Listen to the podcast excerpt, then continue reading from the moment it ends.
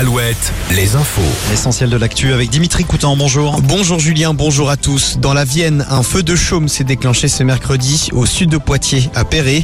Un tracteur et un roundballer ont également brûlé et le feu s'est propagé sur un autre champ. Désormais, l'incendie est maîtrisé et la propagation sur un sous-bois a été évitée. Au total, ce sont 7 hectares de surface qui ont brûlé. Les autorités appellent au calme après une nuit de violence urbaine en région parisienne et notamment à Nanterre. C'est dans cette ville que Naël, 17 ans, a été tué par un policier hier après un refus d'obtempérer. L'intervention ne semble manifestement pas conforme aux règles d'engagement, s'est exprimée la première ministre Elisabeth Borne devant l'Assemblée nationale. De son côté, la mère de l'adolescent appelle à une marche blanche demain à 14h devant la préfecture des Hauts-de-Seine. Le policier auteur du tir est lui toujours en garde à vue pour homicide volontaire. Par ailleurs, dans le Finistère, des tags faisant référence à la mort de Naël ont été, découverts ce matin sur la façade de la mairie de Carhaix. Cette dernière a décidé de porter plainte.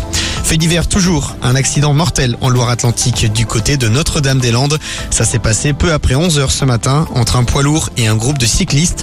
Malgré les tentatives de réanimation, un Anglais de 62 ans est décédé. Une enquête est ouverte. Dans les Deux-Sèvres, plusieurs militants anti-bassines et responsables syndicaux étaient convoqués à la gendarmerie ce matin après les manifestations contre les méga-bassines en octobre et en mars dernier à Sainte-Soline. Le procureur de la République de Niort nous indique que six hommes âgés de 38 à 46 ans ont été placés en garde à vue pour organisation de manifestations interdites sur la voie publique. Ils se revendiquent membres des collectifs Bassines Non Merci, les Soulèvements de la Terre et de la Confédération Paysanne.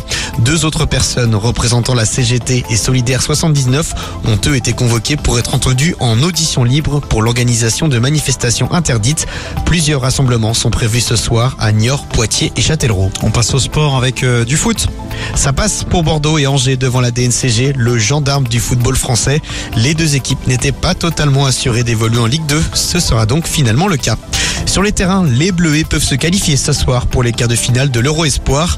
Un nul suffira contre la Suisse. Match à suivre à partir de 20h45 sur W9.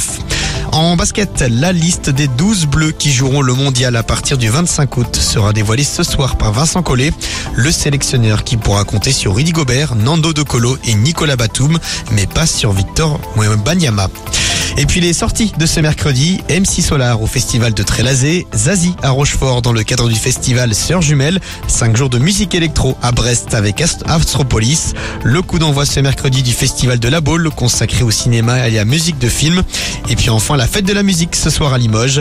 Elle avait été annulée la semaine dernière en raison du risque d'orage violent. On passe à la météo.